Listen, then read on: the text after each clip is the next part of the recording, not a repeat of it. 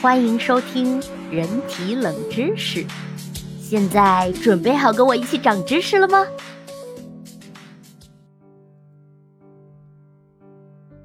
第六集，明明卵生也能传宗接代，为何人类非要忍受胎生的煎熬？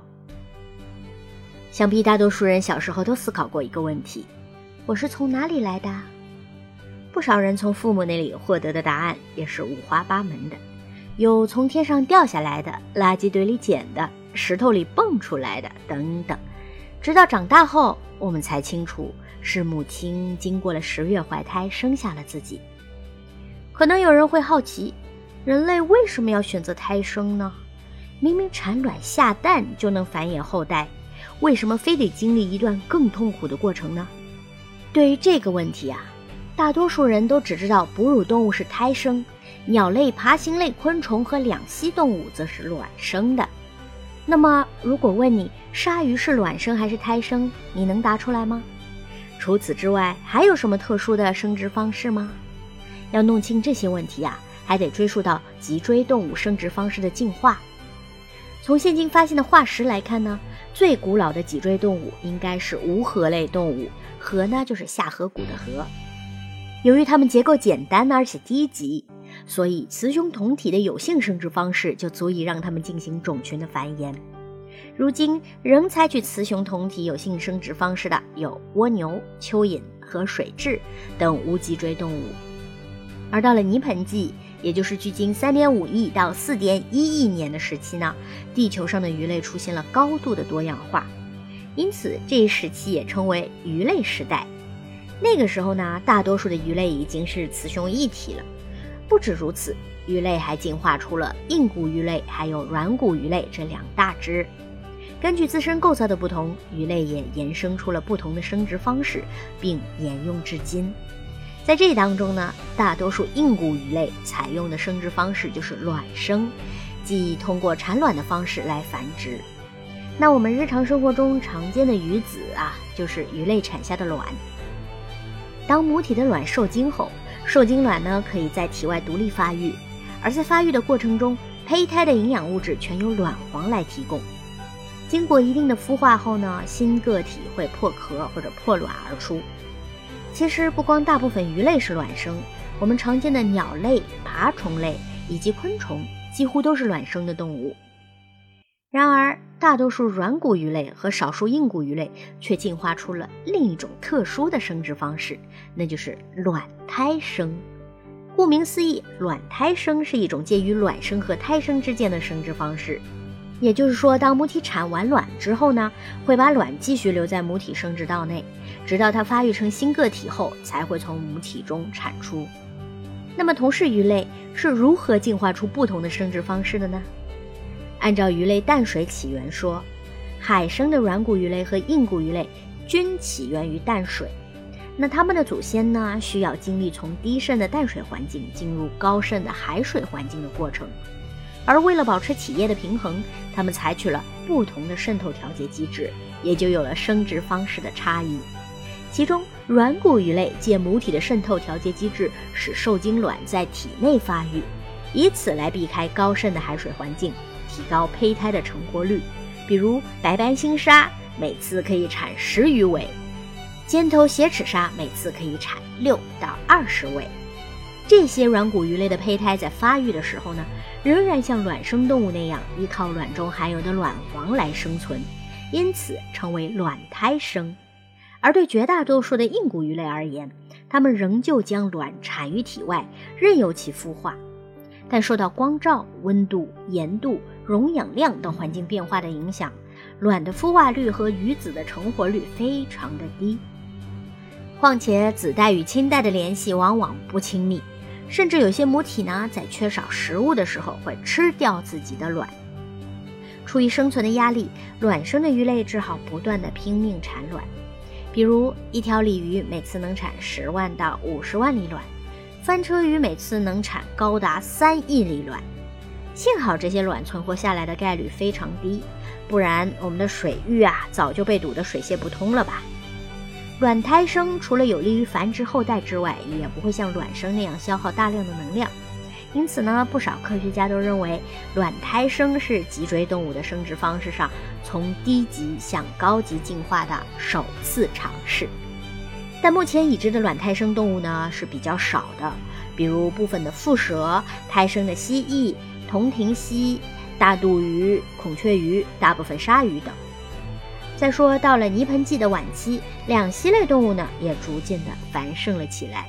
由于两栖动物的卵能产在池塘、沼泽、稻田或者溪涧等这些较为隐蔽的地方，卵的孵成率和幼崽的成活率呢也就相对更高。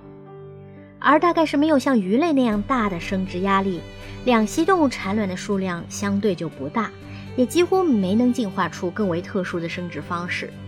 而挑起生殖方式大革命重任呢，当属石炭纪晚期出现的爬行类动物。石炭纪呢，也就是距今约二点九五亿到三点五四亿年的这一个时段。当时呢，原始的爬行类动物摆脱了对水体的完全依赖，真正完成了征服大陆的历史过程。既然爬行类动物陆地生活的问题已经基本解决，那么如何彻底摆脱水的限制来繁殖后代，就成了头等大事。此时，羊膜卵在优胜劣汰中就应运而生了。与鱼类产下的胶膜卵不同，羊膜卵的外面有一层较厚的石灰质外壳。这层壳不光能防御损伤，还能减少卵内水分的蒸发，并且阻止细菌对卵的侵害。卵中具有一个很大的卵黄，能供应胚胎发育所需要的营养物质。此外，它还有许多细小的小孔，可以让氧气渗入，并让二氧化碳排出。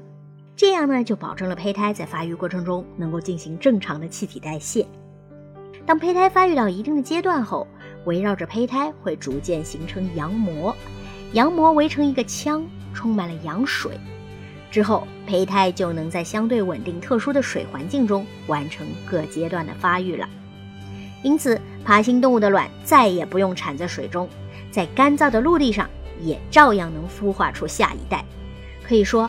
羊膜卵的出现为脊椎动物登上陆地和繁殖后代创造了必须的条件，它也被视为脊椎动物真正征服陆地的一个重要里程碑。到了侏罗纪时代，也就是距今1.37亿到2.05亿年的时代，包括恐龙在内的爬行动物啊，更是达到了巅峰。它们不光占据了海陆空，还在地球上称霸1.2亿年之久。然而，据资料显示，白垩纪的末期，也就是距今约六千五百万年，发生了一次小行星撞击地球的特大灾难。当时地球上百分之九十五的生物啊都灭绝了，宣告着恐龙时代的结束。大约到了新生代，也就是距今六千五百万年的时候，才有大规模的出现了鸟类和哺乳动物。涅槃重生后呢，动物的生殖方式也比之前更为高明了一些。鸟类仍是采用卵生的生殖方式，但产的卵具有了坚硬的外壳，能够更好地保护胚胎，大大提高了存活率。类似的，卵生动物产卵时也进化出了一定的保护机制，比如蟾蜍卵，的表面有胶性蛋白，可以防止水分的丢失，还产生了有吸收热能作用的黑色素。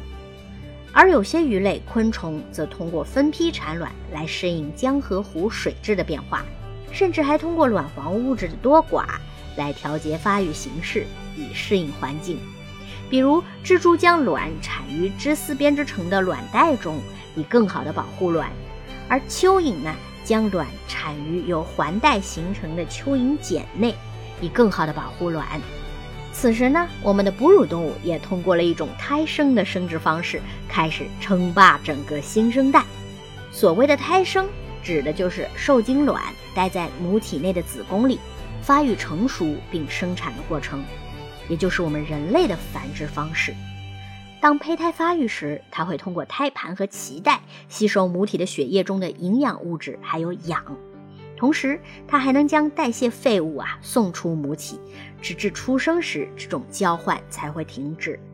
胎生呢，为胚胎提供了保护、还有营养以及稳定的恒温发育条件，这样呢，就能保证酶的活动和代谢活动的正常进行，最大程度降低外界环境条件对胚胎发育的不利影响。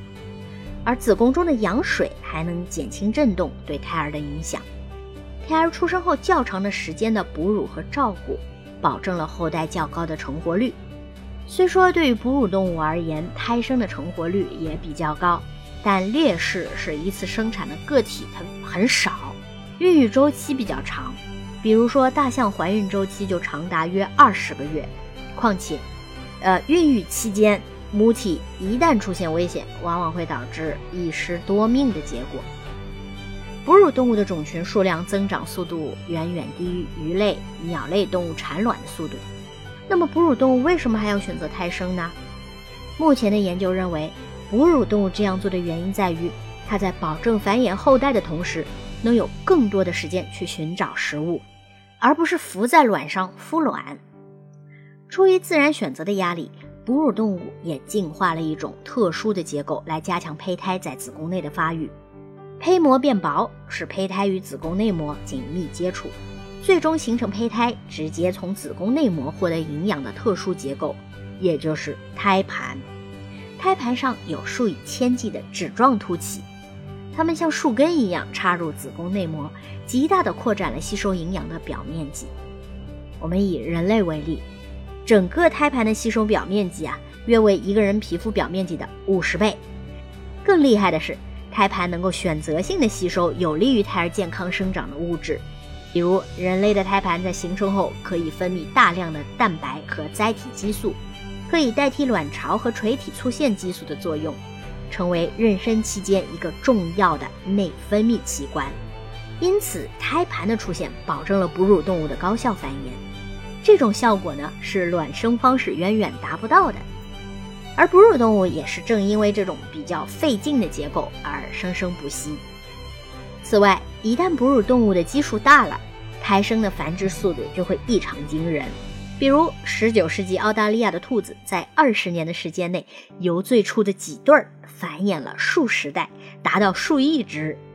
除此之外，一些体型较大的鲨鱼，比如沙条礁科、真鲨科、双髻鲨科，还有哺乳动物一样，幼崽呢在母体的腹中成长，靠胎盘和脐带获取营养。到这里，我们大概就了解了脊椎动物从卵生、卵胎生到胎生的进化过程。由于时间太过久远，指不定未来还会发现怎样的化石，所以这看起来理所应当的进化顺序一直存有争议。传统观点认为，卵生是生物祖先的繁殖方式，之后呢，再有许多种生物进化为卵胎生或者胎生。这方面的研究较多。其中最为经典的就是对具有双重生殖方式的胎生蜥的研究，就是蜥蜴的蜥。结果呢，确实显示卵胎生因由卵生进化而来。而另一种观点则相反，认为胎生出现的比较早，卵生是次生演化。但是支持这种观点的学者是比较少的。二十一世纪以来，一项关于鱼类最早的胎生化石的重大发现。有可能颠覆人们的认知。研究发现，生物进化的过程中，卵生和胎生是同时发展，而不是有先有后的。二零零八年，澳大利亚的科学家在科学杂志《自然》就是 Nature 上发表文章，宣称他们发现了一具三点八亿年前的海洋古鱼类化石，上面定格了一条鱼妈妈正在胎生分娩小鱼的瞬间。在这块化石上。鱼的脐带清晰可见，不仅如此，脐带上还连着刚生下的鱼宝宝。这块鱼化石上正在分娩的鱼，被认为是迄今为止最古老的鱼妈妈。它将大大的改变人们对脊椎动物胎生的传统认知，成为繁殖生物学的一大新发现。不管怎样，我们大概能总结出这么一个趋势：像卵生这样相对简单的方式，懒得在子代和亲代的联系上花时间。但因子代的成活率比较低，反倒更需要消耗大量的能量进行产子。反过来呢，胎生这种看起来更复杂的繁殖方式，花在子代与亲代的联系上功夫更多，但是呢，更高的存活率也彰显了磨刀不误砍柴工的智慧。毕竟，比起量变，质变更可能出奇制胜哦。本期已完结，让我们下一期继续长知识吧。